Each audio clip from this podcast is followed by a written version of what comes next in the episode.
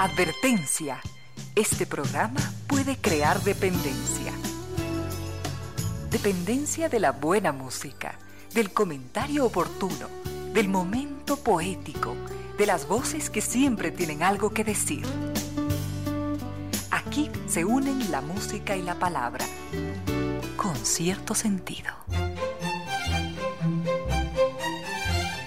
Bienvenidos, bienvenidas. Gracias por sintonizar Radio Suceso 101.7.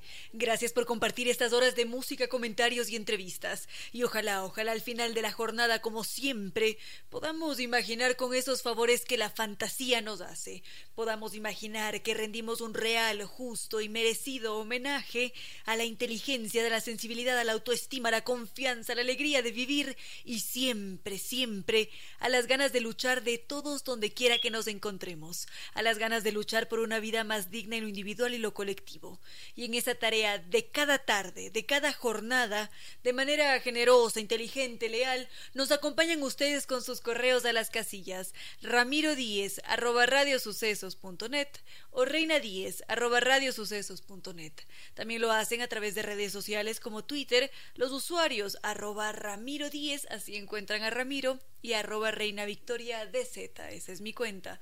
También estamos allí en Instagram, mi cuenta personal, arroba reina victoria 10 y Facebook con cierto sentido. También, por supuesto, gracias a estas empresas que nos acompañan, que hacen que este espacio sea posible, NetLife, que nos invita a cambiarnos a NetLife, ese Internet seguro de ultra alta velocidad que además de garantizarnos seguridad, nos ofrece productividad y atención garantizada y también, por supuesto, nos acompaña Banco del Pacífico, innovando desde 1972 y siempre con un excelente servicio. Al frente en controles, en este miércoles 14 de abril de 2021, se encuentra ya listo el doctor Córdoba para entregarnos una excelente selección musical. Con cierto sentido.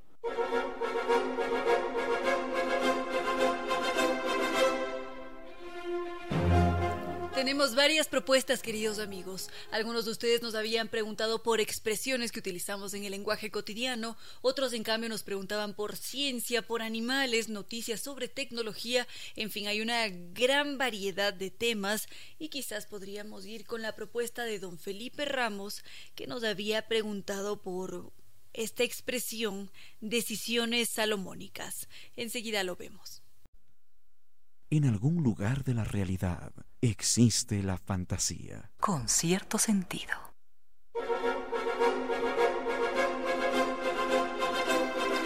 Don Felipe Ramos nos había preguntado por el origen de la expresión decisión salomónica. Casi siempre utilizamos esta expresión para referirnos a una decisión sabia y justa entre dos posturas. Su origen se remonta a un episodio que se dio con el rey Salomón. Ahora se preguntarán algunos quién es el rey Salomón, mientras que otros quizás ya lo conocen. Este hombre fue un personaje de la Biblia, era mm, el último monarca del reino de Israel y en un momento dado a él se le presentó un juicio en el que dos mujeres se disputaban la custodia de un niño. Y entonces, en este episodio, la una mujer le decía a la otra que su hijo era el que estaba vivo mientras que el otro niño que estaba muerto era el de ella. Y aquí había una inconformidad por parte de la una, de la otra, porque una de las muchachas era la madre verdadera del niño y la otra no. Entonces, ante esta disputa, aparece el rey Salomón y pide que le traigan una espada. Cuando se le entrega al rey Salomón la espada, él dice vamos a partir en dos al niño y le vamos a dar la, una mitad a la una madre y la otra mitad a la otra. Entonces una de las mujeres inmediatamente se manifestó y le pidió al rey que por favor le entregase al niño vivo a la otra mujer, pero que no lo matase. Ante esto, el rey se dio cuenta quién era la madre, porque la otra muchacha no tenía inconveniente si recibía la parte, una parte o la mitad del niño. Entonces fue así como él pudo determinar quién era la verdadera madre. Y es así como surge esta expresión, una decisión salomónica, es decir, una decisión que es sabia y justa entre dos posturas. Y ya la hemos utilizado desde algunos años atrás. Con cierto sentido.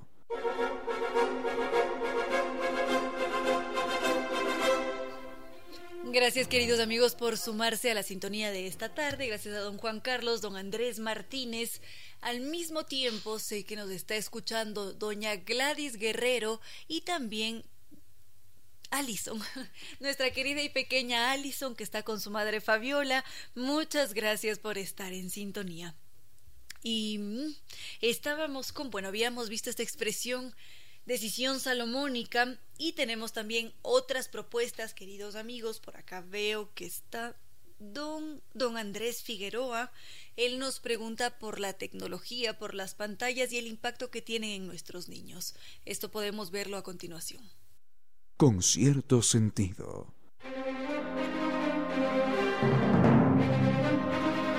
Estamos muy conmovidos porque hemos recibido un mensaje de la pequeña Alison que nos escucha con su madre Fabiola. Qué alegría que así sea. Mil y un gracias por, por estar aquí con nosotros, queridos amigos, y que todo esto suceda gracias a la magia de la radio. Quizás en algunas ocasiones nos parezca un tanto repetitivo, pero es que es así. Gracias al sonido, gracias a las ondas, podemos conectarnos y lo hacemos entre todos para compartir una tarde distinta en la que nos adentramos en el mundo de la ciencia, de la literatura, así como ayer conocíamos la vida de Beatrix em, Potter, esta niña a quien le encantaba dibujar, que amaba, que adoraba dibujar todo lo que ella veía en su entorno. Una niña que adoraba tanto a los animales que era capaz de adoptar un ratoncito o inclusive un murciélago y que más adelante se convirtió en una gran escritora, ilustradora y también científica. Resulta verdaderamente hermoso, queridos amigos, poder movernos por diferentes épocas también. Sí, sabemos muy bien que estamos en 2021, pleno siglo XXI, viviendo toda una época pandémica, pero sí que es posible conocer a esos otros personajes que vivieron en otros tiempos, en otras ciudades, porque los podemos conocer a través de la imaginación. Así que reitero nuestro agradecimiento profundo y enseguida volvemos con este tema que nos habían sugerido sobre las redes sociales, las pantallas, los computadores, los celulares en los que vivimos inmersos. Con cierto sentido.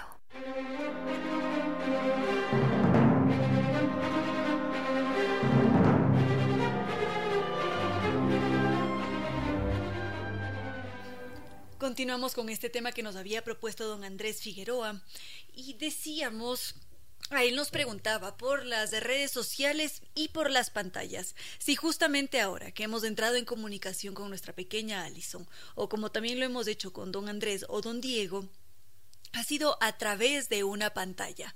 Si bien es cierto, también nos comunicamos a través de las ondas de la radio, pero esa interacción inmediata se ha dado a través de una pantalla. Puede ser este un celular o quizás una tablet o una computadora.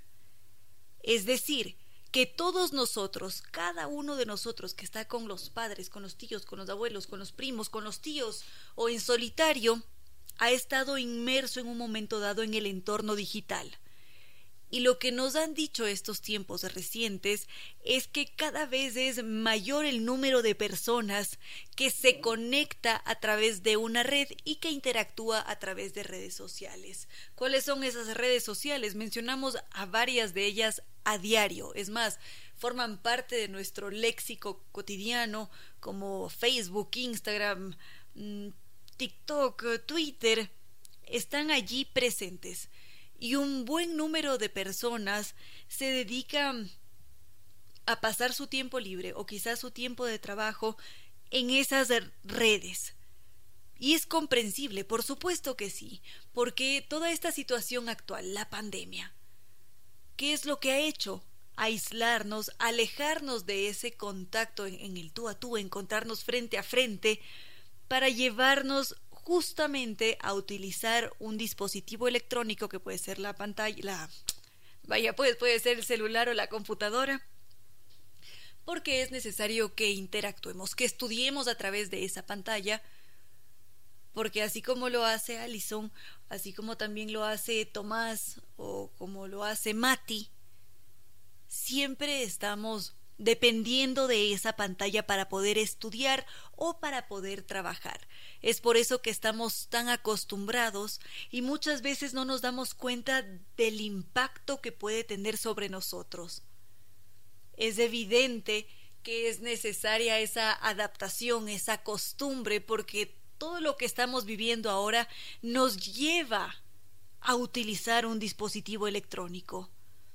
Pero a fin de cuentas, tenemos que ser conscientes de ese impacto que van a sufrir las pantallas en nuestro cerebro o que nuestro cerebro va a tener después de haber estado expuesto a una pantalla.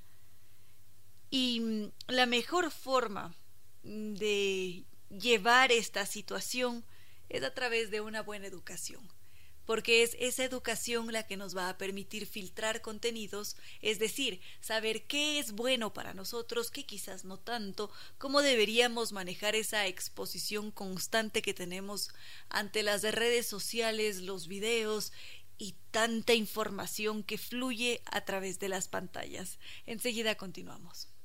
A esta hora, recuerde que combatirse a sí mismo es la guerra más difícil. Vencerse a sí mismo es la victoria más bella. Si cuando usted conduce cambia de personalidad y se vuelve más agresivo, entonces quizás, de verdad, necesite un cambio de personalidad. Conduzca con precaución. En silencio, ese rayo de luz que entra por su ventana quiere decirle que a esta hora la música y los comentarios se disfrutan con cierto sentido.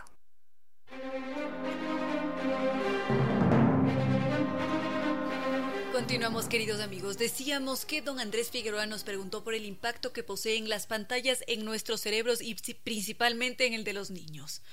Sabemos que ahora el número de teléfonos y en general de pantallas, computadoras, tablets y diferentes dispositivos ha crecido de una forma inmensa, porque cada vez son más los individuos que tienen un celular en casa, que tienen quizás una computadora o una mm, laptop y mm, con el pasar de los años, con toda certeza, el protagonismo, ese papel central de la computadora en nuestras vidas o de las pantallas va a ser mucho mayor. Definitivamente porque hacia allá apuntamos, ya podemos vivir algunos de esos cambios, pero muchas veces lo que sucede con las estadísticas que nos presentan es que mm, son un tanto engañosas, porque hemos visto aquí en el Ecuador como muchos niños, muchas familias, han tenido que optar por no educar a sus hijos porque no cuentan con estos dispositivos. Es decir, existe una desigualdad enorme en lo que respecta a ese acceso a la información que se transmite a través de una pantalla o de una red social o diferentes plataformas. Adicional a esto, si es que existen diferencias en la ubicación geográfica, si es que existen diferencias de clase social, esos elementos también influyen en el tipo de contenidos a los que vamos a poder acceder. Es decir, que una vez más se manifiesta esa desigualdad porque mm, los contenidos o la información están segmentados. Y esto es mm, muy duro porque somos conscientes de toda esa desigualdad que quién sabe y se reducirá de aquí con el pasar de los años o quizás aumentará, bueno, eso solamente lo dirá el tiempo, pero en todo caso estamos muy acostumbrados a convivir con los dispositivos, es más, y algunos encontrarán en su día a día situaciones similares, hemos visto cómo de forma creciente bebés que aún no llegan ni siquiera al año o niños que tienen un año y medio son dependientes del celular. No soportan no tener la pantalla cuando se aburren porque quieren ver mm, su video o quieren ver el muñequito. Y mm, esto es algo tremendo porque es síntoma de que algo le está sucediendo a nuestro cerebro, que nos estamos haciendo dependientes de estas pantallas. Y allí la pregunta es, ¿qué hacer? porque las pantallas han llegado para quedarse. no se van a ir nunca, formarán parte de nuestras vidas, así como ahora parecería que son una extensión de nosotros. ¿Qué hacemos si es que estamos destinados a convivir con las pantallas y cada vez se genera una dependencia mayor por parte de los más pequeños? Con cierto sentido. Continuamos, queridos amigos, con el impacto que tienen las pantallas en nosotros como seres humanos y principalmente en nuestros niños y jóvenes. Decíamos que en la actualidad es inevitable, no podemos desprendernos de la vida acompañada por un dispositivo electrónico, porque son necesarios para trabajar, para educarnos. Justamente don Andrés nos decía que le ha resultado impresionante cómo la hija de su vecina es muy diestra con el celular, ya se la sabe todas, y claro que sí, porque los, las nuevas generaciones son nativos digitales, es decir, han nacido con esa tecnología a su disposición la conocen al derecho y al revés, mientras que a otras generaciones como las nuestras nos ha tocado aprender a llevar esos cambios, aprender a conocer cómo se maneja una plataforma, qué es lo que tengo que hacer para escribir a través de una red social y a veces esto nos da un poco de dificultades, estaremos con toda certeza, de acuerdo con doña Gladys Guerrero, que a veces nos juega malas pasadas la red, el Internet, y nos confundimos, y es algo natural, sucede. Pero los, las nuevas generaciones, los nativos digitales, operan de una forma totalmente distinta. Sabemos que nuestro cerebro es muy flexible, es muy ágil a la hora de aprender y por este motivo parecería que las nuevas generaciones nacen con un chip incorporado, ya con todo el conocimiento listo. Pero ahora, está muy bien que sepamos cómo manejar esos dispositivos, cómo encenderlos, apagarlos, cómo funciona cada plataforma en la que quizás necesitamos educarnos o o, o trabajar o quizás pasar un tiempo de recreación. Pero ¿qué hacemos cuando son esas mismas plataformas las que nos bombardean, las que nos llenan de información que llega a un punto en el que parecería que estamos intoxicados? ¿Qué hacer cuando hay tal cantidad de noticias, tal cantidad de redes sociales, tal cantidad de información que aparentemente ya no estamos en una sociedad del conocimiento que apuesta por conocer, sino por estar informados. Es una sociedad de la información en donde existe un flujo constante de diversidad de informaciones y en diferentes temas. Y aquí resulta preocupante el rol que tiene esa información y el impacto que tiene en nuestros niños. Porque ¿qué sucede cuando una plataforma como TikTok es la más utilizada por niños y jóvenes que van desde los 4 años hasta los 18. Bueno, también varios como adultos también utilizamos una plataforma como TikTok. Pero aquí el, el hecho, el, el, el elemento que llama nuestra atención es qué clase de información, qué clase de contenidos se consumen. ¿Tienen realmente un aporte? ¿Son nuestros niños capaces de filtrar esa información, saber qué es sano para ellos, qué puede ser una buena influencia y qué no?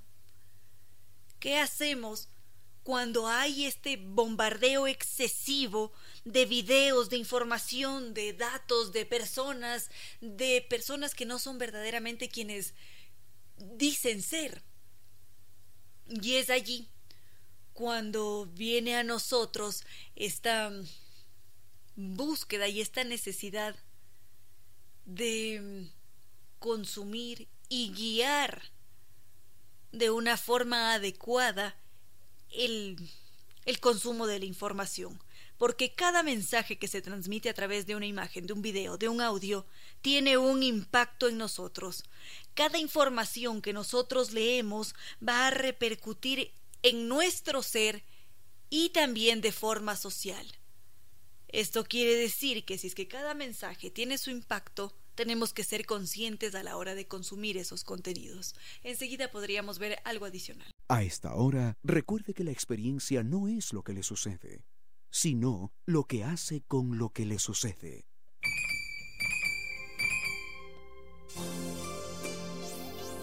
Entre mis manos tengo un sol de maíz hecho llanto. En pocas palabras, la poesía dijo, Entre mis manos tengo un sol de maíz hecho llanto.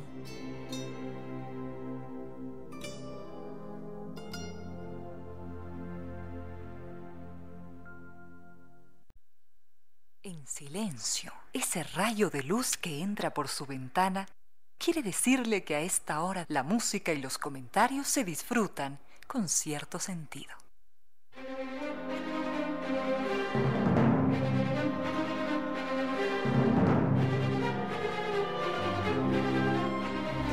Ya para cerrar con este tema, queridos amigos, únicamente tener siempre en consideración los valores, los principios fundamentales para poder tener una convivencia armónica con las pantallas o con las redes sociales. Siempre ser muy responsables con, con los contenidos que manejamos, con la información que leemos, siempre tener presente el contraste, saber de dónde procede ese mensaje, qué es lo que me quieren decir, a dónde me quieren llevar.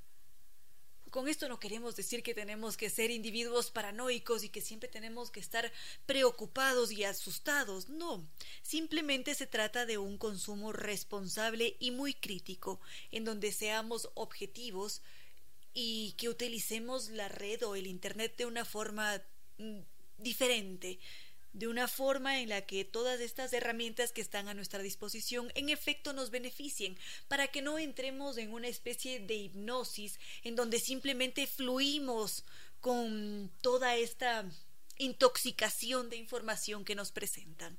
Creo que con esto podríamos dejar hasta allí al tema de las redes sociales, del Internet o los dispositivos electrónicos y el impacto en los niños. Tiene que existir alguna luz entre la noche más espesa, algún país desconocido donde no exista la tristeza. Esa luz, ese país, está dentro de usted. Gracias por compartir con cierto sentido.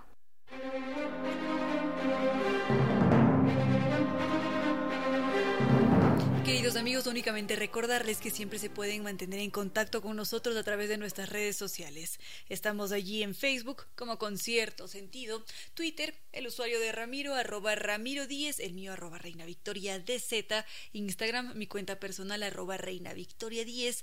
También encuentran nuestros programas subidos en Spotify y hoy miércoles, estamos miércoles y cada miércoles tenemos este segmento en la plataforma de YouTube que es Ramiro Díez y Reina Díez con cierto sentido. Momentos con Ramiro Díez. Así que están invitados a ver esos videos. Hoy por la noche estaremos cargando un momento con Ramiro Díez. Así que bienvenidos siempre, queridos amigos, a mantenerse en contacto con nosotros y también a seguirnos.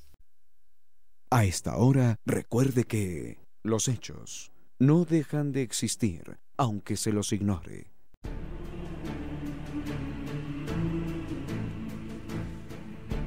Viva con Diners.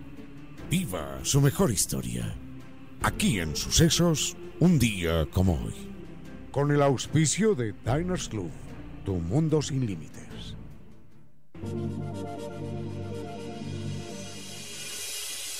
Nunca antes el ser humano había construido tal fortaleza móvil. Nunca antes los mares habían sido testigos de tal poderío, ni de tanta pompa, ni de tan desmesurado lujo. Era un portento que surcaba el océano a velocidades nunca superadas, y su figura equivalía a un edificio de 12 pisos sobre las aguas que se humillaban a su paso. Era el Titanic en su viaje inaugural rumbo a Nueva York para ser recibido como el gran prodigio de la tecnología humana. En medio del Atlántico, en una noche muy fría, por razones de seguridad era fundamental mantener contacto con los otros barcos que navegaban en la zona, pero los pasajeros de primera clase no lo permitieron. Embriagados con tanto poderío, ocuparon los sistemas de comunicación para enviar mensajes telegráficos a todo el mundo. Uno de los mensajes recibido en Nueva York antes del impacto fatal decía, Navegamos a toda máquina eh, por una mar serena. Nada puede detenernos. Hemos hecho grandes negocios. Nos divertimos mucho. Esto es el poder y la felicidad. Un momento después, a 400 metros de distancia, al frente del Titanic, se observó una montaña gigantesca en medio de la oscuridad. Era un bloque de hielo. El hombre del timón intentó un viraje desesperado a babor, pero fue infructuoso. 37 segundos más tarde, el impacto abría un boquete de 75 metros a lo largo del casco. Cuando se estableció la gravedad del daño, la tripulación se dio cuenta de que iba a suceder lo imposible. El insumergible se iba a sumergir.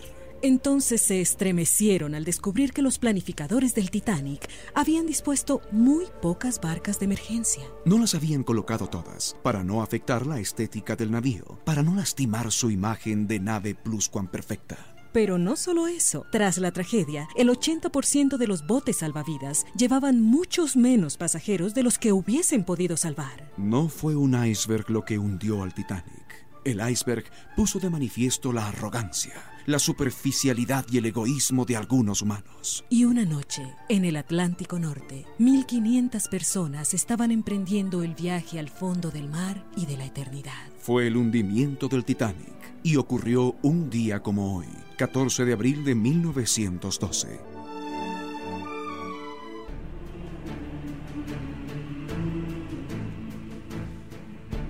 Viva con Diners. Viva su mejor historia. Aquí en Sucesos, un día como hoy. Con el auspicio de Diners Club, tu mundo sin límites.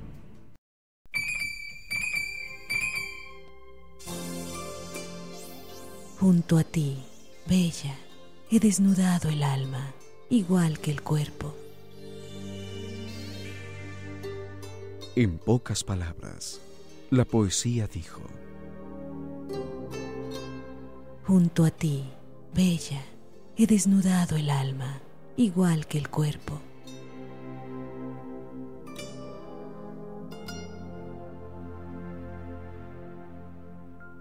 Bueno, estamos aquí con Renato Arias. Él es productor, músico ecuatoriano. Estamos conectados a través de las ondas de radio y redes sociales. Y en redes sociales estamos de cabeza. Mil disculpas por este inconveniente que hemos tenido, pero lo importante es que estamos aquí con Renato, músico ecuatoriano y también integrante de la banda Funky Junkies. Es un verdadero gusto contar con su presencia aquí en este espacio, así que bienvenido. Hola Reina, qué gusto hoy participar, te agradezco mucho la invitación, la gente de la banda también estaba muy feliz de ser parte de este programa, te agradecemos mucho. El gusto es mío y ustedes que son una banda tan agradable, con tanta historia, con una larga trayectoria ya a estas alturas del partido. No sé si es que nos podrías presentar brevemente a los Funky Junkies. ¿Quiénes son? ¿Cuál es su propuesta? Claro, encantado. Ahorita los, integrantes y el integrante de la banda somos con Andrés Arias, toca la batería, Sergio Vidal toca la guitarra, Ernesto Arias toca la guitarra, Amalia canta o estoy interpretando el bajo. Originalmente era otra alineación, hemos ido cambiando con el tiempo, pero ahorita trabajando con la tenemos bueno, es decir, que son algunos los integrantes y también que se han mantenido en el tiempo, porque esta banda se conformó en 2008 aproximadamente o quizás antes. Algo así, creo que fue en el 2008 y fue en, el Colegio América Latina, justo cuando cuando estábamos ahí, participábamos mucho en los eventos de,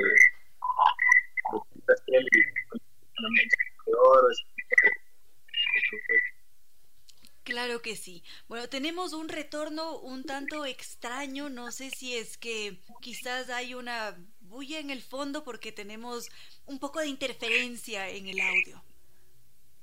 No, aquí no, sí totalmente en silencio. bueno, lo importante es que estamos conociéndonos, estamos descubriendo a esta banda, los Funky Junkies. Todos son ecuatorianos o quizás sí. Todos. Sí, antes, antes de que yo toque el bajo, tocaba el bajo Sebastián Echeverría. Él también fue miembro fundador de la banda y él es ecuatoriano chileno. Ah, padre chileno. En buena hora que esto sea así, que haya mucha diversidad. Y al mismo tiempo nos preguntamos cuál es su propuesta.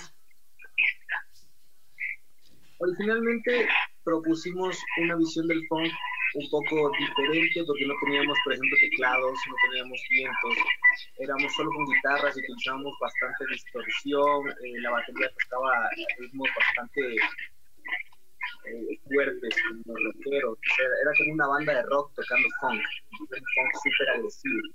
Con el paso del tiempo hemos ido trabajando un poquito más en que el, el sentir de la música sea más movida al estilo funk bailable y ahorita estamos haciendo de nuevo una fusión con rock, con el, nuevo tema que vamos a lanzar próximamente, que estamos produciéndolo.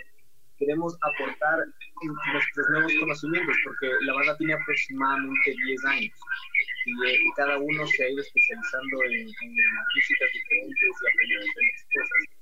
Entonces, Vamos, veo que tenemos un, un problema de sonido. Entonces vamos a hacer una breve pausa, vamos con música hasta poder solucionar lo que está pasando porque tenemos un retorno muy incómodo. Entonces, un momento.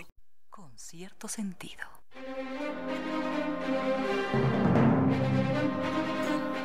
Ya, parece que ahora sí, queridos amigos, hemos solucionado este problema técnico.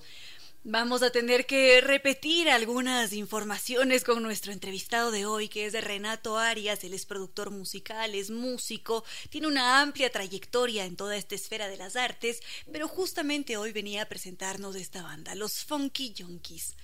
Es una banda ecuatoriana de funk, de rock, y ahora sí, nuevamente lo escuchamos. y es que repito un poco de lo que ya hablé. Por favor, algo de la historia, porque antes estábamos con un poco de inconvenientes que resultaban incómodos, pero al parecer ya estamos bien. Ok. La banda se formó aproximadamente hace unos 10 años, creo que fue ahí alrededor del 2008, 2009, no me acuerdo exactamente. Estábamos en el colegio, en el Colegio América Latina. Éramos compañeros y compañeras, algunos de diferentes cursos. Y se formó para un concurso de social.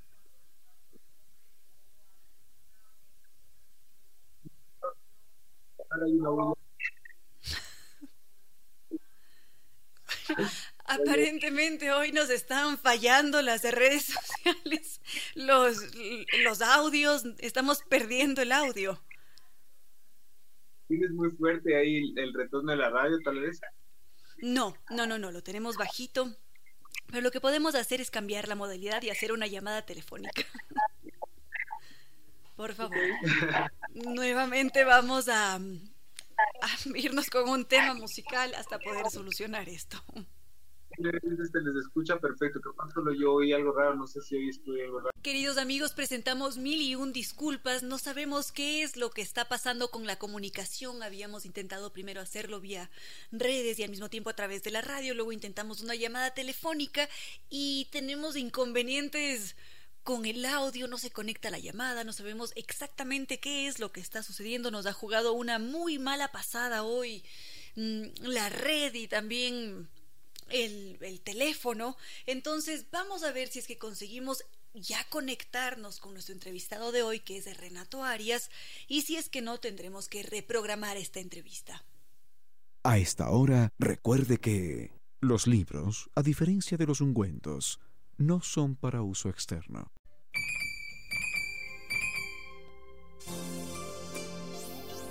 Seguí tus ojos como estela de luz en el recuerdo. En pocas palabras, la poesía dijo,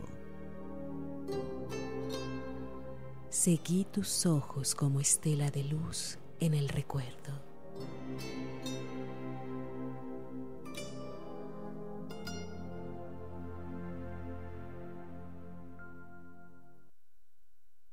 con cierto sentido.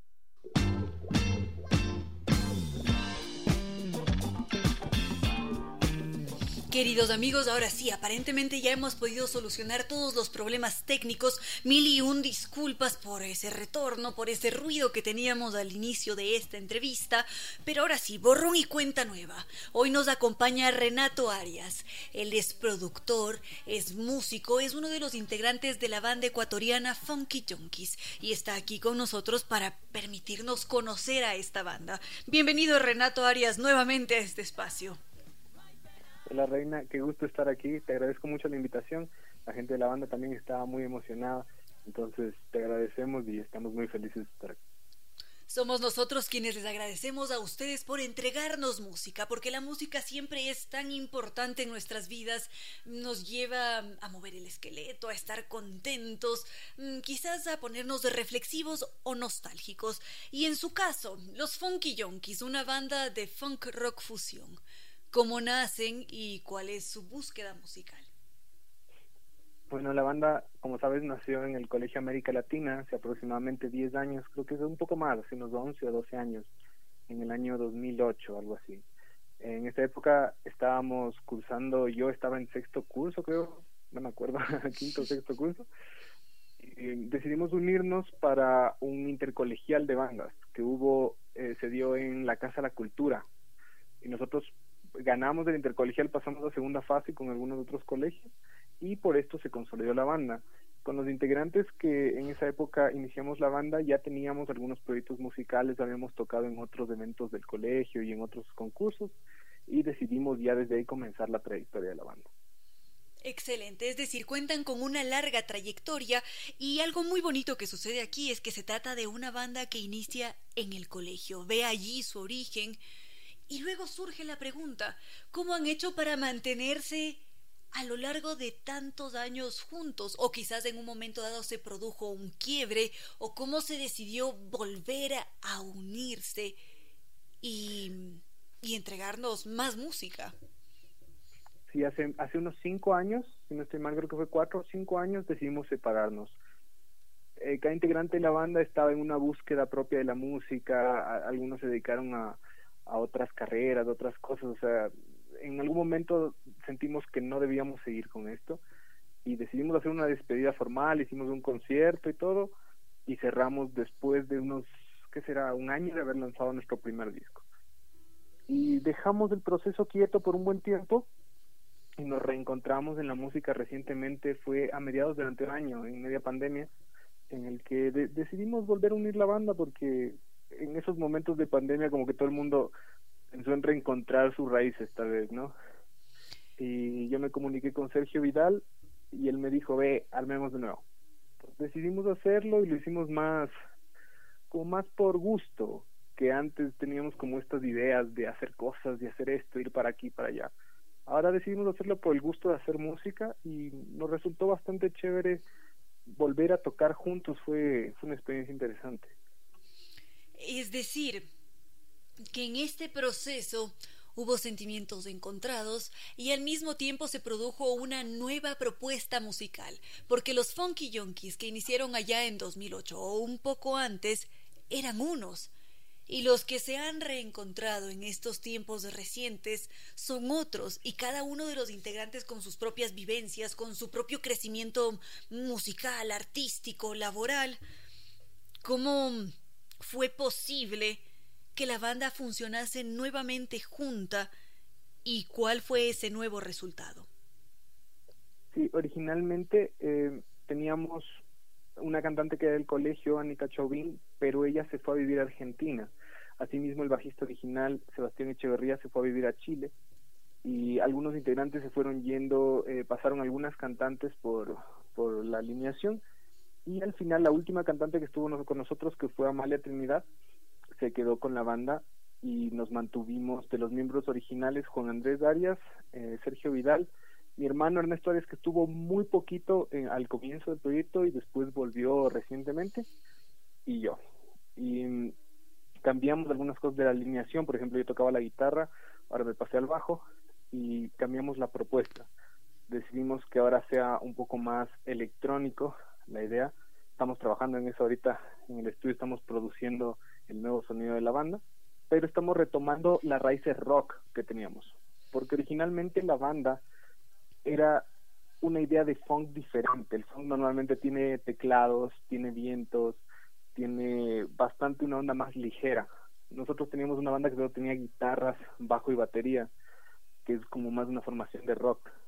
Entonces retomamos esta idea y en la nueva producción que estamos lanzando, en nuestro tema que estamos produciendo que se llama Medusa, estamos incorporando todas, todas estas vivencias antiguas y nuevas que tenemos. Aquí es importante mencionar que Medusa es ese tema musical que nos acompañó al inicio de esta entrevista dentro de todo el altercado y ahora que hemos hecho el borrón y cuenta nueva. Bueno, entonces, esto quiere decir que hay nuevas propuestas musicales que se están cocinando en, en sus mentes, en sus manos creativas y en cuánto tiempo podríamos contar quizás con un material discográfico o esto no está en sus planes? Nosotros ya tenemos un disco lanzado, está en Spotify, está en Bandcamp y también está subido en YouTube. El disco se llama El Basile, este lo lanzamos hace siete años en el Aguijón. Sí, esa es la propuesta, digamos, original de la banda, así es como era la banda antes. ¿sí? Ahorita estamos haciendo nuevo material, queremos hacer un nuevo EP, del que Medusa, que va a ser el primer single que va a salir, va a estar más o menos en un mes, creo yo, lanzado disponible en Spotify tal vez. Excelente. Ahora, muchas veces lo que suele suceder cuando son bandas con tantos integrantes, integrantes es que se produce una serie de vivencias o de anécdotas en concreto que identifican a esa banda. Quizás ustedes tienen alguna, alguna que pueda ser compartida o no, eso está negado y está escondido bajo mil llaves. no, sí, hay muchas, sabes que lo interesante de la banda y de lo que hablan las letras de la banda en general es de las vivencias de, los y las integrantes en el mundo de la fiesta, digamos. O sea, nosotros nos conocimos en un momento de nuestras vidas en el que estábamos saliendo mucho a festejar, a bailar, nos gustaba mucho la celebración. todas las letras de, de Funky Junkies hablan de eso, hablan de, de bailar y divertirse y de pasarla bien. Y en un momento me acuerdo que hubo un viaje al que yo no pude ir, me apena mucho no haber podido ir, pero fue un viaje al que, en el que se fueron al Quilotoa, recuerdo que se fue Anita Chauvin, la, la cantante original, Sebastián, Sergio y Juan Andrés, si no estoy mal, y se fueron al Quilotoa y compusieron una canción justo pensada en el Quilotoa. a mí me da una pena no haber podido estar, pero creo que esa fue una de las vivencias más interesantes de la banda porque salió justo una, una canción de, de una experiencia específica de, todo, de todos los que estaban ahí juntos. Entonces, ese tipo de, de composición y, esa forma de escribir letras identifica bastante a la banda. Yo no soy tan parte de la composición y de la escritura de las letras, más parte de la producción y de los arreglos pero la mayoría de las letras la, han hecho así, se reúnen y, ponen esa onda de ya, juntémonos, escribamos y hacen las canciones. Bueno, pero esto es un detalle muy muy lindo, también muy cercano, porque esto quiere decir que cada uno de los temas que disfrutamos cuentan una historia, nos acercan a ciertas vidas, a ciertos momentos de la vida de los diferentes individuos que forman parte de los Funky Yonkis, y esto definitivamente puede derivar en que nosotros nos conectemos con esas historias o que nos sintamos mucho más cercanos a ustedes. Ahora, ¿qué esperarían ustedes de nosotros como audiencia con este nuevo material que están trabajando? Lo que buscamos y siempre hemos buscado es que se contagien del ritmo. O sea, nuestra música lo primero que te llega es, es la onda de bailar, la onda de moverte. Eso es lo primero y después cuenta una historia. Medusa justamente cuenta la historia de una chica pero alrededor de esta historia está mucho mucha melodía y mucho ritmo pensado para una fiesta para, para estar con más gente disfrutando. Yo sé que tal vez no es el momento por las complicaciones de la pandemia, pero sabemos que en algún momento vamos a poder volver a disfrutar de estas experiencias. Y nuestro interés es, es ese, volver a los escenarios, volver a los espacios donde podemos ver a la gente bailando y disfrutando. Por supuesto que sí, y al mismo tiempo ese espíritu de la fiesta, ese espíritu alegre se mantiene dentro de cada uno de nosotros a pesar de las circunstancias. Ahora, ¿cuáles son los objetivos de la banda? ¿Esperan un crecimiento a nivel nacional, internacionalizarse? ¿Qué esperan los funky yonkis de aquí a un año o quizás a tres? Bueno, no sé cómo serán las expectativas de todos los integrantes porque hemos estado como que cada uno en un lado, en lo otro, así, y hemos ido produciendo las cosas con más calma que antes, entonces no nos hemos sentado tanto a, planificar todo. como te digo, nos reunimos por el gusto de hacer música y eso nos llena bastante, ¿sí? De vez en cuando nos sentamos y tenemos reuniones en las que decimos, bueno, hagamos esto para llegar a este lugar, pero nuestra motivación más fuerte es disfrutar de la música, porque en algún momento la banda, justo cuando nos separamos, yo siento que se volvió ya un poco un trabajo, ¿me entiendes? Así como tenemos que hacer esto porque hay que hacer esto, y nos olvidamos un poco tal vez de cómo disfrutar, disfrutar de tocar, disfrutar de componer, de arreglar la música. La producción que estamos haciendo ahorita la estamos haciendo con mucho tino, muy lento, disfrutándola a lo máximo sin estrés. Y lo que queremos, eso así, siendo ese nuestra, nuestro objetivo más cercano, es que se lance este tema y que nos encante y que le guste a la gente que nos seguía y que nos sigue siguiendo. y los que se, se, seguirán sumando también. Ahora, si es que queremos disfrutar de toda su música, ¿en dónde podemos encontrarla? Ahorita el, el disco que lanzamos hace siete años está subido a Spotify, también está en Bandcamp y está en YouTube. También tenemos un tenemos tres videos, tres o cuatro videos en, en YouTube. Los nuevos que lanzamos, que son de la sesión del, del Cerro Fest en, en el Cerro Jaboncillo, en Puerto Viejo. Eso es lo más actual de la banda, es, es, la nueva propuesta que tenemos, es como, como suena la banda en vivo. Y les comparto, justo, ah, te compartí a ti la, la música de esto, es lo que pusiste hace un rato. Les invito a, a ver los videos del YouTube, están muy buenos. Bueno, con toda certeza todos lo vamos a hacer. Y en este punto, Renato Arias, no queda más que agradecerle por su tiempo, disculparnos por los inconvenientes y que por favor nos mantengan al tanto y muy actualizados de todo lo que trabajen los Funky Junkies. Sí, encantado, ya sabes, yo ahí te mando cualquier cosa, ni menos esté listo el material, te lo mando para la radio. Te agradecemos mucho por esta entrevista, de verdad, es un gusto para nosotros poder compartirles cómo es nuestro proceso y, y nuestros próximos lanzamientos y lo que esperamos que, que la gente se lleve, la experiencia que la gente se lleve cuando escuche nuestra música. Este siempre será su espacio y siempre cuenten con todo nuestro cariño. Muchísimas Con cierto sentido.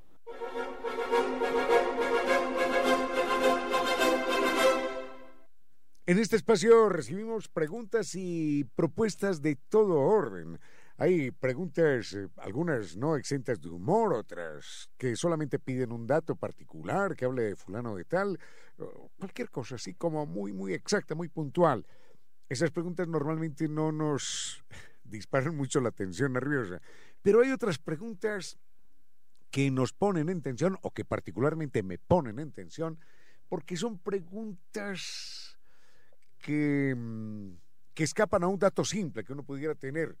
Eh, ¿Quién escribió Las uvas de la ira? John Steinbeck. ¿De qué trata el libro? Trata de la sequía en, en los Estados Unidos y de las familias pobres que tenían que moverse de un lado a otro. ¿De qué trata Cien años de soledad? Bueno, de la familia Buendía y tal. Bueno, todas estas cosas. Esto, esto no complica mucho el panorama, pero hay, hay otras preguntas complicadas cuando, cuando tienen que ver con, con ensayo, por ejemplo.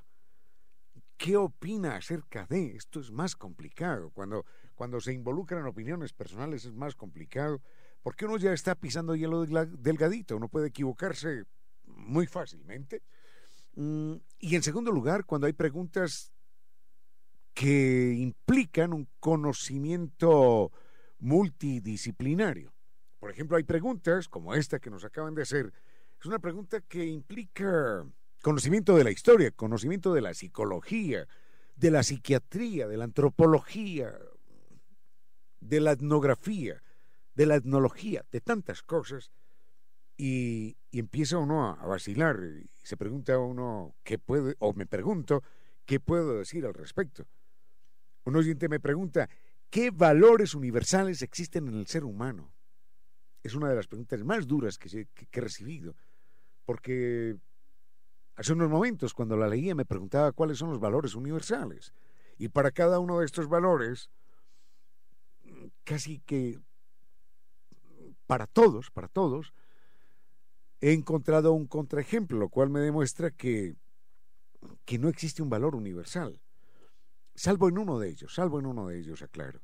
Pero de resto, en todos los demás ejemplos, en todos los demás supuestos valores humanos, hay más de un contraejemplo y a eso me quiero referir. Por lo pronto vayan pensando ustedes cuáles serían los valores universales del ser humano, cuáles son los valores universales que encuentra uno en todas las culturas, en todos los pueblos, en todos los tiempos. Difícil el tema. Enseguida volvemos con él. Con cierto sentido.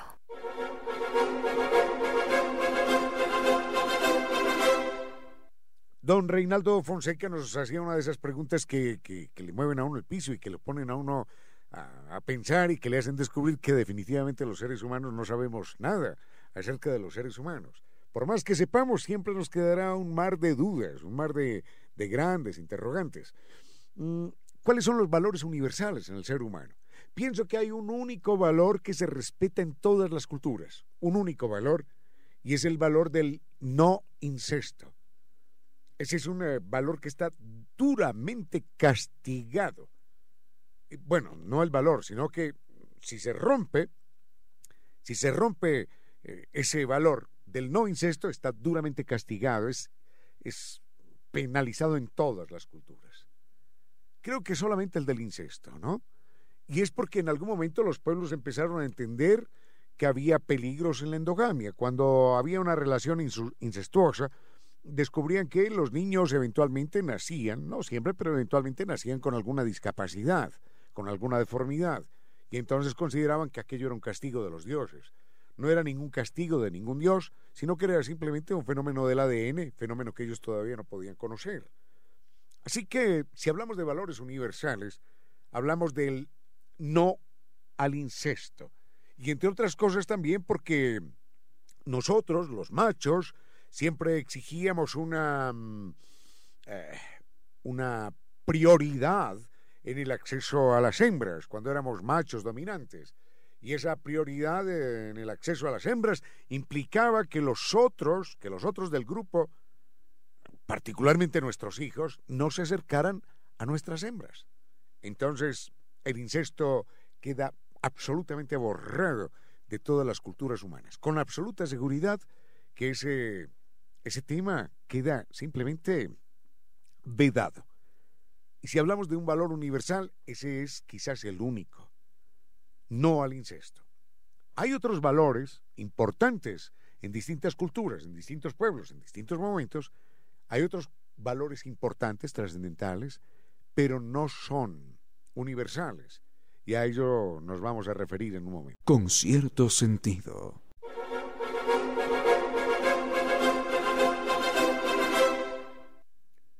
Valores universales en la cultura humana, nos preguntaba don Reinaldo, nos pregunta don Reinaldo Fonseca. Eh, señalábamos que quizás el único, espero no estar equivocado, el único valor universal que se ha respetado y se ha mantenido en todas las culturas es no al incesto. Pero hay otra serie de, de valores que, aunque son eh, sagrados en algunas culturas, en otros no lo son. Uno podría decir, por ejemplo, no matar al padre o no matar a la madre hay más de una historia. La mitología griega lo recoge, por ejemplo, Orestes mata a su propia madre. Hay más de una historia y de un relato mitológico en el cual el hijo termina por matar al padre o termina por matar al madre, a la madre, y de alguna manera hay una aceptación eh, porque se supone que la relación era lo suficientemente conflictiva como para que al final se derivara eh, en, en ese crimen. Imagínense, hasta matar al padre o matar a la madre, mm, de alguna manera puede ser aceptado en una circunstancia específica, en alguna relación, en alguna cultura. El otro, el otro que debería ser el más elemental, no matar, es un principio que no, no se aplica nunca en todas las culturas, en todas las sociedades.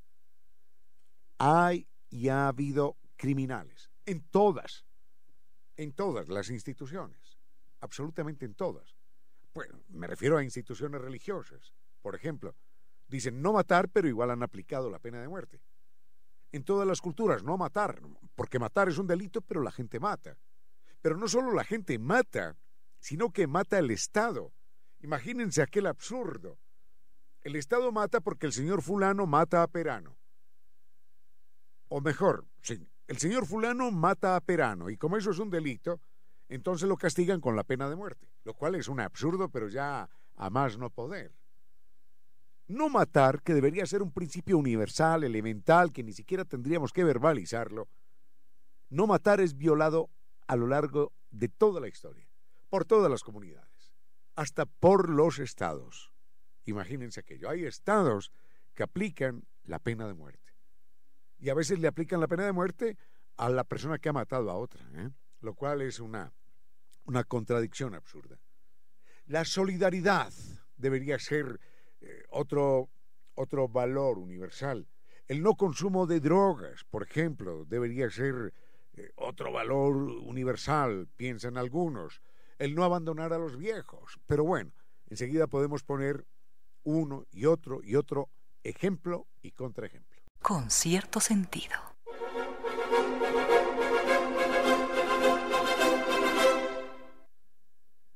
Don Reinaldo Fonseca con su pregunta nos hizo nos hizo eh, caer en este berenjenal de las especulaciones. ¿Cuáles son los valores universales? Señalábamos que quizás el único valor universal aceptado es el no incesto.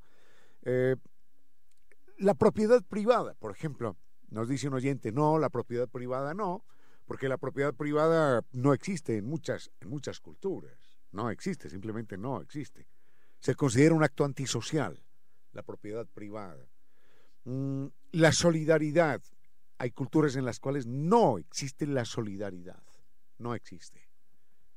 Eh, recuerdo, lamentablemente no tengo fresco el dato del nombre del libro ni del nombre del autor, pero tiene que ver con un grupo humano por allá en Papúa, Nueva Guinea. Y, lo que pasa ahí, o lo que sucedió ahí, con esto de la solidaridad es, es verdaderamente impresionante. Enseguida, enseguida quiero referirme solamente a eso. A esta hora, recuerde que la madurez se alcanza cuando en vez de espejos para mirarnos, abrimos puertas y ventanas para llegar a los demás.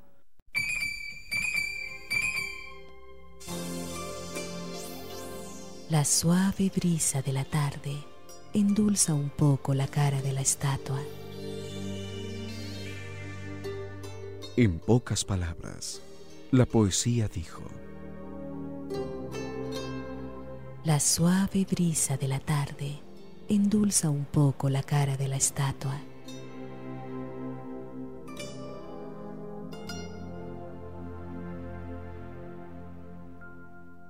Con cierto sentido.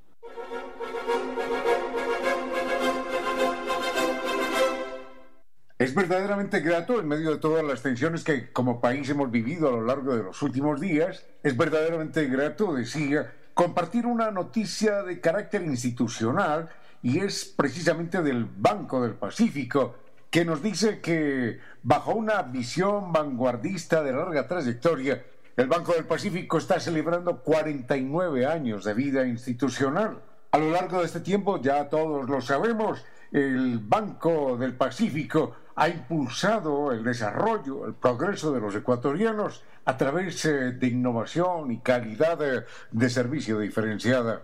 Es necesario remontarnos a 1972 porque desde entonces el Banco del Pacífico ha liderado procesos de cambio inteligentes en el sector financiero del país. Y esto lo ha logrado con el uso de las más eh, altas tecnologías para el desarrollo de soluciones y servicios. Todo esto de acuerdo con las necesidades de nosotros, los usuarios, los clientes del Banco del Pacífico. El doctor Andrés Vaquerizo, presidente ejecutivo de la entidad financiera, señaló que avanzamos, abro comillas, avanzamos de manera exitosa para continuar siendo referente en el sector y conmemoramos esta gran trayectoria del Banco del Pacífico reafirmando nuestro compromiso de apoyo con los ecuatorianos y nuestra promesa de acompañarlos mientras alcanzan sus objetivos para el bienestar propio y de sus familias. Recordemos que la institución fue fundada por Marcel Añado de Vin y la institución tiene cerca de 16.000 puntos de atención para todos nosotros. Además, acorde con los tiempos que corren, el banco cuenta con opciones de autoservicio como el asistente virtual de servicio Sofi, la app Onboard BDP, la banca virtual y la banca móvil. Todo esto facilita el acceso a varios servicios financieros desde cualquier lugar y con toda la seguridad y con todo el respaldo que Banco del Pacífico, con su amplia experiencia, nos puede entregar en soluciones digitales. De esta manera, el Banco del Pacífico contribuye al crecimiento del país y de los ecuatorianos siempre, siempre pensando en brindar las mejores facilidades para que empresarios, emprendedores y las familias comunes y corrientes podamos cumplir nuestras metas y lleguemos a donde queremos estar y mejoremos nuestro estilo de vida, nuestra calidad de vida y nuestro entorno. Es grato saber, grato saber que contamos con el Banco del Pacífico. Volvemos con algo más en un momento.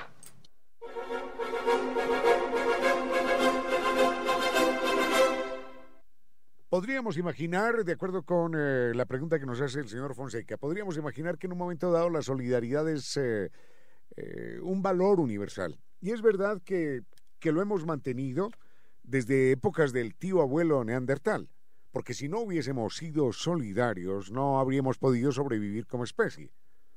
Está absolutamente claro que, que la solidaridad nos ha salvado y nos ha perpetuado como especies.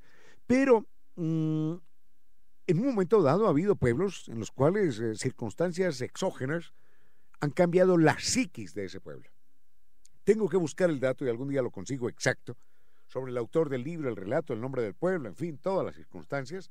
Y es que en Papúa Nueva Guinea había una comunidad aislada que vivía en una situación de relativa bonanza. Y había alimentos para todos, y había casa, y no había ningún problema, y era una comunidad tranquila, feliz, donde todos se colaboraban. Por alguna razón hubo una época de sequía feroz y empezaron a aguantar hambre. Y entonces cuando empezaron a aguantar hambre, cada uno se hizo rabiosamente individualista, terriblemente individualista, y cambió hasta el humor de la gente. Cuando la gente antes hacía chistes y bromas sobre cualquier cosa intrascendente, ahora todos los chistes y las bromas eran sobre la tragedia que le sucedía al otro que se cayó, que se rompió una pierna, que le pasé por encima, que no lo quise ayudar, que volví a los dos días y todavía estaba agonizando y me reí y seguí adelante. Cosas de estas terribles. Imagínense aquello en un pueblo en el que antes vivía en comunidad. Y cada uno empezó a vivir a su manera, aislado de los otros, y se empezaron a presentar robos y violaciones y asaltos y, asesinatos sin ningún motivo. Todo esto, dicen, como consecuencia de las duras condiciones, condiciones extremas de penuria que vivió esta comunidad durante algunos años.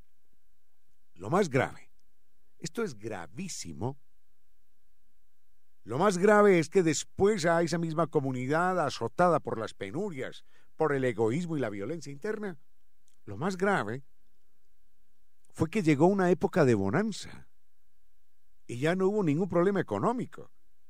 Y ya no hubo penurias ni muertes por hambre, nada. Y se quedaron con el switch puesto en la agresión. Se quedaron con el switch mental, se quedaron con la sintonía espiritual de jorobar al otro, de robarlo, de matarlo, de, de atropellarlo, de burlarse de él, de ser absolutamente crueles. Esto es terrible desde el punto de vista humano, desde el punto de vista antropológico. Fue un daño que se hizo no solo a esa generación, sino a las que siguieron después. Y ya, ya no pudieron, ya no pudieron recuperar el estado de bondad natural, de solidaridad, de respeto, de convivencia que tenían antes. Esto es verdaderamente impresionante. Es como Siempre pongo el ejemplo para mí mismo. Es la primera vez que toco este tema en el programa, pero cuando pienso, eh, lo pienso así.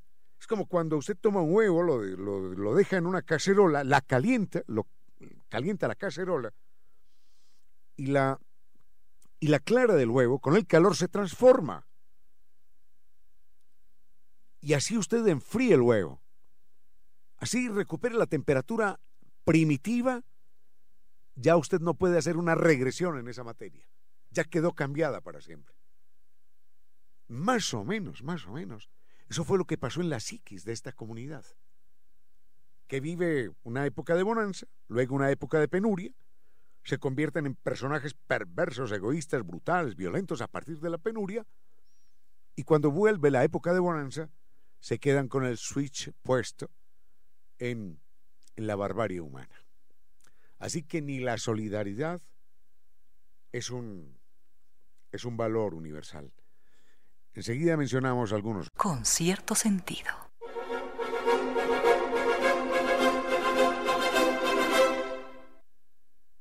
¿Qué valores eh, tenemos? ¿Qué valores universales tenemos los seres humanos? Recordábamos que la solidaridad no, que la propiedad privada tampoco, que en algunas culturas se prohíbe, por ejemplo, no, esto no lo recordábamos y nunca apenas lo menciono en este momento, en algunas culturas eh, particularmente manejadas por, por pensamientos religiosos, se prohíbe el alcohol, se prohíbe la droga, se prohíbe cualquier psicotrópico, pero hay otras culturas en las cuales eh, hace parte de, de, la vida cotidiana, inclusive de ritos iniciáticos. Mm, uno diría no abandonar a los viejos o no abandonar a los niños, sería otro valor universal, y no es así. Hay culturas que abandonan a los viejos algunas culturas indígenas norteamericanas, recuerdo esto, eh, cuando, cuando ya el abuelo ya está ciego, cuando ya no puede caminar, cuando ya no se puede defender, lo, lo sientan en el tronco de un árbol y le dicen, bueno, abuelo, feliz viaje, feliz encuentro con las estrellas. Y le hacen una hoguera al lado para que los animales salvajes no se acerquen, no se acerquen a él. Y claro, cuando la hoguera se apaga, ya finalmente los animales salvajes se acercan y hacen su trabajo. Y ese abuelo también hizo lo mismo con su abuelo en su momento. No abandonar a las niñas o a los niños. Eh, esto es una, una situación que se vive cotidianamente en muchas culturas. En China abandonan a las niñas. Hay, hay testimonios terribles. Hay una actriz, o había, yo no sé si todavía vive, Ingmar Bergman, no sé si era sueca o noruega, eh, de padres suecos o noruegos, no sé, pero ella nació en China. Y su madre le contaba que cuando ella nació, el médico le dijo, apesadumbrado, le dijo, señora, lamento mucho darle esta noticia. Y cuando ella pensaba que le iba a decir, su niña ha muerto, le dijo, no, no, ha nacido una niña. Lamento mucho tenerle que dar esta noticia. Así que, que es curioso esto. El tema jerárquico es común a todas las sociedades. No, no es jerárquico, no es, no es común, no es común. Eh, enseguida, ah, el tema de la castidad también. Enseguida les cuento dos detalles de estos para pasar a otros temas. Con cierto sentido.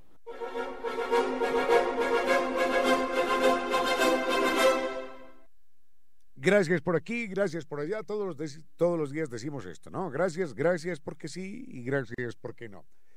Esto de las relaciones humanas basadas en, en la gratitud, claro, es, es un detalle importante. Pero hay alguna tribu africana, subsahariana, que es verdaderamente celosa con esto de dar eh, las gracias. Generalmente en las tribus somos los machos los que salimos a cazar y cuando por alguna razón un cazador sale por allá solo, bravío, para alimentar a su grupo humano, a su tribu, el, cazador eh, mata a un antílope, mata a un cerdo salvaje y lo trae cargado al hombro después de cinco o seis horas. Y lo primero que hace es que lo tira allí en el centro de la plaza, de la placita donde, se, donde hay cuatro chozas, y la gente se acerca y cada una va partiendo su pedacito, ¿no? Lo suficiente para comer ese día y al día siguiente. El cazador no, no retira ninguna parte. El cazador recoge para él y para su familia solo lo que los otros no han querido coger. Recoge las peores partes del animal, eh, las piernas, así que no tienen mucha carne, los huesos por aquí o por allá, pero las partes más sustanciosas, más, más ricas de comer, son, son de los otros, de los que no participaron en la casa. Y él sabe que es así.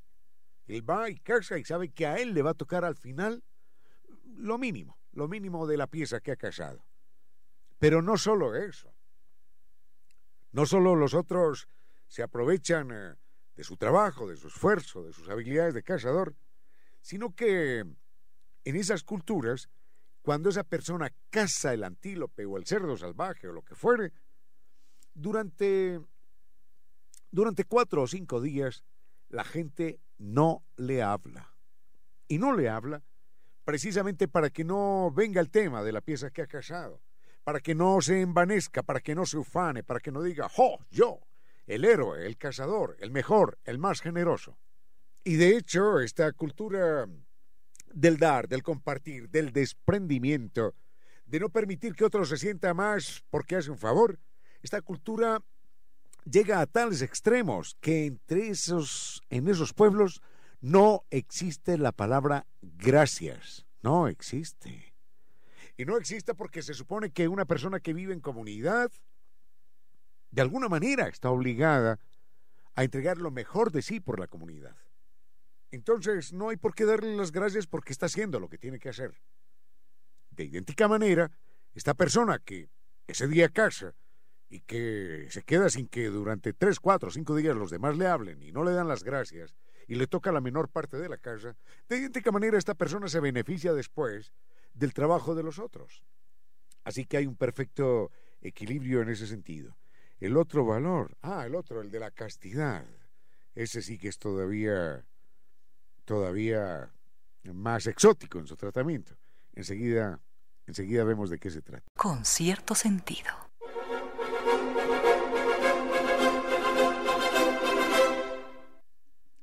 Ahora sí cerramos esto de los eh, eventuales valores universales cuando descubrimos que, que, no existen valores universales. Quizás exista un único valor universal que es el, de, el del no incesto.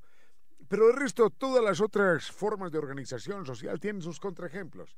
La solidaridad, la propiedad privada, el respeto a la vida, en fin, todo tiene un contraejemplo, porque hay sociedades en las cuales simplemente no es admitible el uso o no de psicotrópicos, todo esto. Cuidar a los niños o a los viejos. Hay culturas que no lo hacen.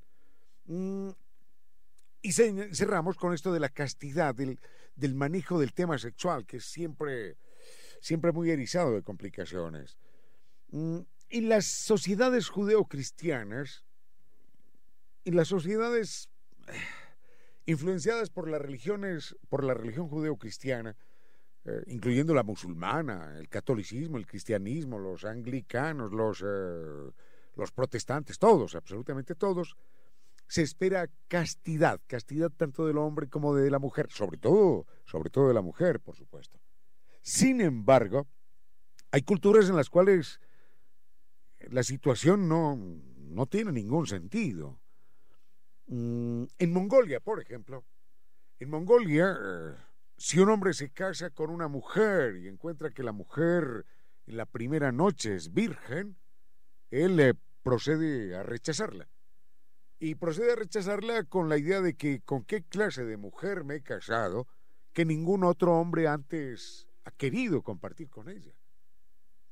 Hablaba con un amigo que durante algunos años estuvo en África, en el Chad particularmente, y contaba, este es un país misérrimo, contaba que, que allí una mujer para poderse casar, para que pueda ser mirada por un hombre, esa mujer eh, tiene que tener hijos. Si tiene hijos se casa y si no tiene hijos no se casa. Entonces las mujeres quedan en embarazo con cualquiera, dan a luz y empiezan a caminar por los pueblos y las aldeas con, con su bebito. Y cuando empiezan con su bebito, cuando llevan un bebito, entonces en ese momento les proponen matrimonio. Porque como la supervivencia es tan delicada, entonces dicen, bueno, yo no puedo casarme con una mujer que no tenga hijos. Ya esta demostró que los puede tener. Entonces le propongo matrimonio. Si una mujer tiene hijos, se puede casar. Si no tiene hijos, no se casa. Y obviamente el esposo no le va a preguntar, oye, ¿de quién es ese hijo? Porque ella, ella quizás ni siquiera lo sabe tampoco. Son culturas totalmente distintas. Hay culturas de la monogamia, hay culturas de la poligamia, hay culturas de la poliandria. Se han dado y se dan culturas de poliandria, es decir, donde una mujer tiene varios hombres. Así que valores universales, no creo, no creo que haya valores universales. Hay un único valor, que es el del incesto y los demás tienen elocuentes contraejemplos en distintas culturas humanas. Con cierto sentido.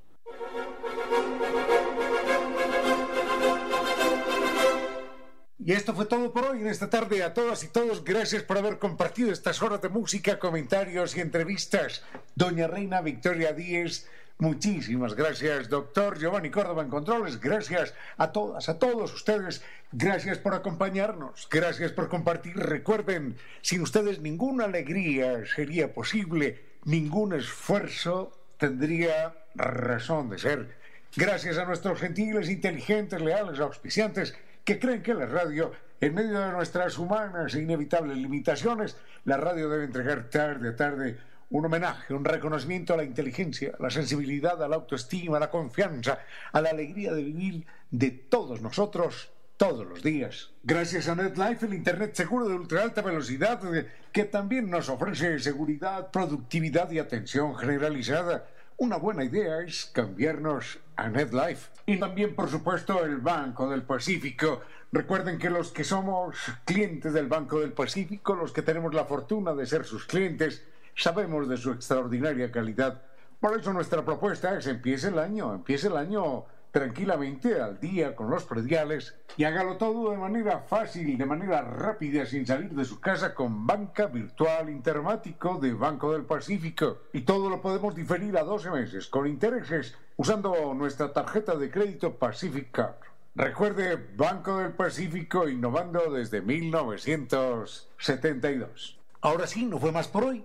Cuídense mucho, doctor Córdoba en Controles. Gracias, doctora Reina Victoria Díaz. Muchísimas gracias. Fuerte abrazo, los queremos mucho y hasta mañana.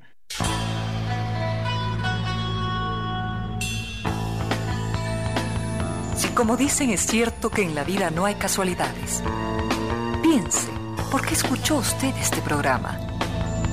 Tal vez escuchó aquello que necesitaba o tuvo la sospecha de esa luz dentro de su propio ser.